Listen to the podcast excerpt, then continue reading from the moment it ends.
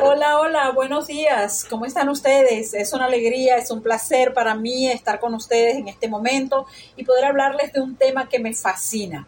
Estoy feliz de iniciar este, este espacio con ustedes y espero que sea de, su agrado. Y quiero hablar de un tema que es realmente importante para la mujer de hoy. Eh, la mujer siempre se ha caracterizado por, por saber salir adelante ante las diversas circunstancias que le rodean. Pero cada vez es más complejo abrirse paso en este tiempo sin perder de vista nuestros principios, nuestros valores, nuestras creencias. En este espacio nos vamos a centrar en hablar de todas las cosas que a veces como mujeres nos abruman, nos quitan la paz y que, y que en estos tiempos que vivimos son altamente complejas. La famosa diseñadora Carolina Herrera asegura que una mujer empoderada es aquella que tiene el poder sobre su vida. Pero realmente es así.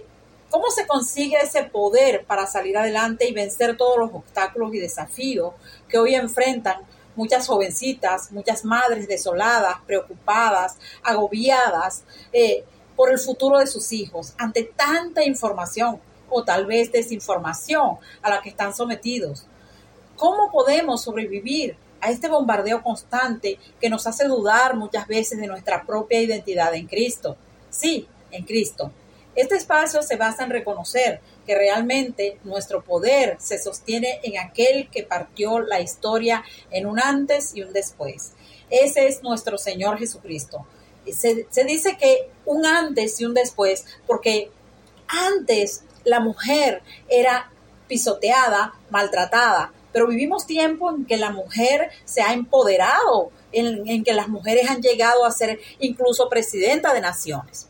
El Señor reivindicó a la mujer en una cultura donde de ninguna manera había lugar para ella, ni siquiera para poder expresar una sola idea.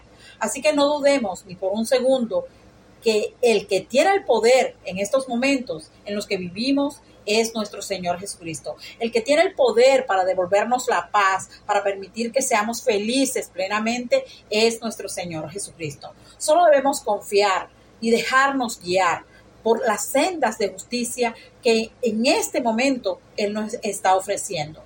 ¿Cómo podemos saber que el poder está en Él?